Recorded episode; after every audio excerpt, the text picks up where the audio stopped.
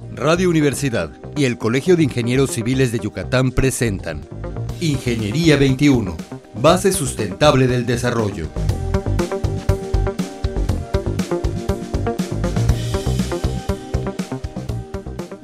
Días, estimados radioescuchas. Bienvenidos a nuestro programa Ingeniería 21. Nuestro invitado de hoy es el ingeniero Víctor Mayvera. Buenos días, Víctor. Hola, ¿qué tal, Tere? Muy buenos días. El ingeniero Víctor May es un empresario reconocido de nuestra ciudad y también ha tenido algunas otras funciones en el servicio público. Y pues estamos aquí para platicar primero sobre su trayectoria profesional. Gracias, claro que sí. Gracias eh, por la invitación. De nada, Víctor. Eh, ¿Cuántos años tienes como empresario, Víctor? ¿Desde cuándo estás en este negocio? Yo recuerdo que una vez ya graduado en el 89, eh, es cuando incursioné en el sector productivo como empresa. 1989. Fue cuando obtienes tu título de licenciatura. Es correcto, una vez graduado, exactamente. Y actualmente tienes una maestría en Administración de Empresas por la Cámara de la Industria, ¿no? Sí, fíjate que en el 2001, cuando el presidente de nuestra Cámara era el ingeniero Blancona, hubo una eh, animación nacional en el sector construcción para implementar maestrías y posgrados en nuestro Instituto Tecnológico de la Construcción. Y en ese momento, 2000-2001, se hizo la primera moción de la, del primer semestre de la maestría en administración de empresas constructoras precisamente. Pues sí, es, es el negocio que tienes, ¿no? Empresas constructoras. Bueno, pues ese es el punto. ¿no? Una vez que iniciaste en este camino, ingeniero, cuando empezaste pues tu primera empresa, ¿no? ¿Podrías comentarnos sobre los obstáculos, sobre tu trayectoria, cómo iniciaste, cómo seguiste para tener ahorita un grupo de empresas de alguna manera? No, mira, fíjate que es una pregunta que muy bien vale la pena analizarla y contestar puntualmente. Fíjate que en ese entonces el sector productivo en las cámaras empresariales pues había muy poca vocación de los grupos de emprendimiento que actualmente hoy vemos no solo en la Cámara de la Construcción, sino en cualquier cámara eh, empresarial, ya sea de servicios o alguna otra industria. ¿no? En ese sentido, pues nosotros los estudiantes, los jóvenes empresarios, eh, pues tuvimos la oportunidad de mirar oportunidades precisamente, eso, mirar oportunidades que no aprendimos en el colegio. Claro. Y no aprendíamos tampoco en la industria. Era más motivado por compañeros, por un grupo de ex jefes que te motivaban a, con palabras diciendo, oye, ¿sabes qué? Busca lo tuyo, dedícate a lo tuyo. Y bueno, yo creo que eso fue una de, los, de las motivaciones que, que tuvimos, mirando también, por supuesto, a, a, un jefe preferido, a un líder empresarial en su momento, que nos motivaba pues a mirarlo como él es. Y bueno, pues en la Facultad de Ingeniería pues también nos motivaban a, a otro tema, pero más entre el tema académico. Muy bien. ¿Y obstáculos, ingeniero? ¿Qué obstáculos se te presentaron cuando iniciaste como empresario? Como empresario de la construcción. Sí, ¿verdad? sí, sí. Pero en general, Tere, eh, el sector productivo y, y el empresario en sí siempre trae consigo unas grandes debilidades en su formación académica. Uh -huh. Hoy observo, ya que tengo pues el gusto y el privilegio de pertenecer a un grupo de ingenieros civiles que sí. nos permiten opinar sobre los planes de estudios de nuestra facultad de ingeniería. Claro. Ahora, en esos entonces no había eso. Eh, nosotros los ingenieros civiles, como, pues como igual, me parece que eres de la misma generación sí, que claro, nosotros. Somos de la misma generación. Eh, pues traemos pues la academia, las habilidades de cálculo estructurales, la topografía, eh, el tema de costos, uh -huh. lo traíamos muy bien y eso lo hacíamos en las empresas por donde trabajábamos. Una vez ya saliendo de la, del, del, seno de una empresa y ya tener tu propio negocio, que aparte que es muy bonito, pues nos encontramos con una serie de obstáculos que se llaman obstáculos gubernamentales, que es de gobierno. Mucho de ello se ha hablado últimamente, nuestro alcalde ha hablado de la simplificación para instalar negocios, el gobierno del Estado también, pero estos discursos son de ahora, de unos 10 años para acá, o las políticas públicas son de unos 10 años para acá. Las políticas de simplificación. Es correcto, pero de antes no, recordemos que a nivel nacional en ese entonces, 94, 93, todavía existía la Secretaría de Programación y Presupuesto y, y todos los industriales teníamos que tener un, un registro a nivel federal. Y esto era una serie de documentaciones para poder trabajar, eh, trabajar en orden, ¿verdad? Porque la economía informal siempre ha existido y a veces este, nos asusta que esto nos haya batido eh, del todo. También te comparto que el desconocimiento del tema fiscal, y estamos hablando de, las tres unidades fiscalizadoras, estamos hablando de, del SAT, hablado del Seguro Social, del Infonavit, las tres unidades por excelencia de México, eh, pues traen consigo también ciertas normas que no solo es aprenderlas, sino es actualizarse pues cada año. Claro. Cada año y lo que fue vigente el año pasado hoy ya no es vigente y entonces tendríamos que tener no solo las habilidades para construir como ingenieros civiles que entre comillas es la vocación por esencia del, ingeniero civil, aunque por supuesto yo difiero un poco de ello.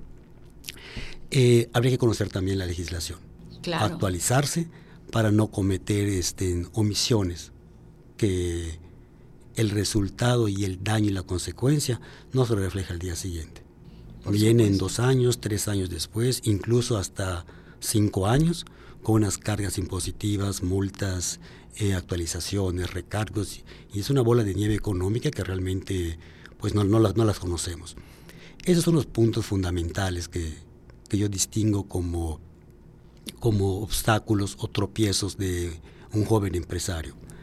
Yo creo que las universidades actualmente han tomado esto en sus agendas de, trabajo, en sus programas escolares, y creo que esto ha funcionado, obviamente no del todo, pero sí han puesto esa semillita de inquietud en cada estudiante a la hora de, pensar en tener un negocio propio. Sí, de alguna manera este, motivarlos a conocer un poquito más de administración, no solamente lo técnico, ¿no? Y se han incluido programas administrativos y materias, asignaturas administrativas, entiendo, por la participación de los grupos de interés, como en el que tú participas. Sí, claro, en la, en la Facultad de Ingeniería. En la Facultad de Ingeniería y me supongo que en algunas otras universidades que tienen la, la certificación de, de, los órganos este, reguladores, ¿no? Las empresas que diriges, ingeniero, entiendo que se han especializado en algunos trabajos. ¿Nos podrías platicar de ello? Sé que eres especialista en construcción o en remodelación de aeropuertos. También has participado mucho en con tus empresas en hospitales, en el sector salud. Sí, fíjate que este, este nicho de mercado eh, fue una gran oportunidad que tuve hace ya en el pues, muchos años atrás, 1891, 1892, me, me parece, cuando estábamos empezando las empresas, ¿verdad? Del 89 al 91, 93, ahora hay dos, tres años. Y yo tuve, la oportunidad de trabajar para el sector salud. Posteriormente para los aeropuertos en el 94 y hasta la fecha son los nichos de mercado que han mantenido a la empresa con sus eh, pues ¿no? Sí, pero con sus facturaciones eh, normales, ¿no? Ahora, fíjate que este tema de, estos dos sectores que no son fáciles. No, no, son sectores difíciles. Nos, nos ha permitido tener, al menos en Yucatán, bueno, ahora ya tenemos muchísimos competidores o muchísimos colegas que hacen lo mismo que nosotros, eh, pero hace mucho tiempo, pues no, no había tanto. Competíamos con gente de, de afuera. Sí.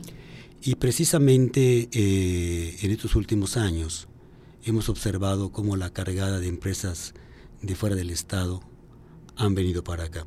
Yo realmente no, no tengo una queja de eso. Yo lo que sí puedo observar es que mi empresa ha ido al gran sureste mexicano, eh, Oaxaca, eh, Tabasco, Veracruz, Quintana Roo, por supuesto, a hacer este tipo de, de proyectos y hemos participado eh, compitiendo con este tipo de empresas y definitivamente tienes que estar especializándote todos los días buscando los nuevos productos, las nuevas eh, tecnologías y por supuesto lo más importante que es que tu cliente esté satisfecho con tu servicio. Creo que eso es uno de los puntos básicos de cualquier empresa que quiera ser exitosa, ¿no? Que el cliente esté satisfecho con, con lo que tú haces, ¿no? La economía es importante. Definitivamente. Sin embargo, yo creo que la satisfacción del, del cliente, a, mi parecer, es lo más importante de la propia economía, puesto que esto nos permite a nosotros continuar con, con la, el mismo prestigio de, de calidad y servicio. Y mantenerte en un sector que, como comentaste, no es un sector común.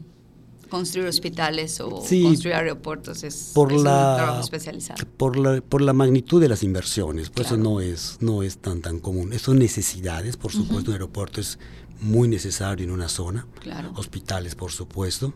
Recordemos que uno de los principios básicos de la Constitución al ciudadano está la salud. Y los hospitales, sin duda alguna, es parte de este gran eh, movimiento del sistema de, salud de México.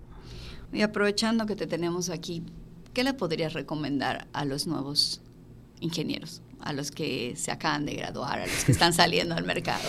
¿Cuáles serían tus palabras para ellos? Realmente no soy muy bueno para dar consejos. No, no, no consejos. pero me voy, a, me voy a atrever, he dado el, espacio y, y la apertura que se tiene.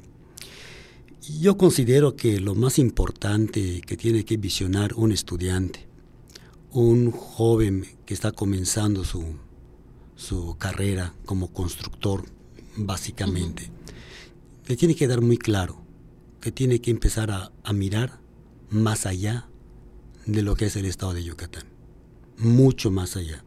Se dice que estamos globalizados, sí, pero al menos los jóvenes del sector construcción solo estamos mirando en Mérida, estamos mirando en Yucatán. El salir y competir es algo que tenemos que hacer. Otro tema que es importante tener muy claro para todos nosotros es que la capacitación es importantísima. Allá está nuestro Colegio de Ingenieros Civiles, están las cámaras empresariales, en este caso la Cámara de la Construcción, que nos van a permitir estar siempre actualizados, conocer el gremio y escuchar, por supuesto, las experiencias de otros compañeros constructores obviamente experiencias de éxito y otras que no fueron tan exitosos. Eso sería un, bueno, un buen consejo para ellos. Muchas gracias, ingeniero. Pues te agradecemos mucho tu participación y haber estado con nosotros y a nuestros estimados radioescuchas. Eh, les esperamos el próximo miércoles. Muy buenos días. Ingeniería 21, base sustentable del desarrollo. Producción Radio Universidad y el Colegio de Ingenieros Civiles de Yucatán. Teléfono 925-8723. Correo electrónico ingciviles.prodigy.net.mx.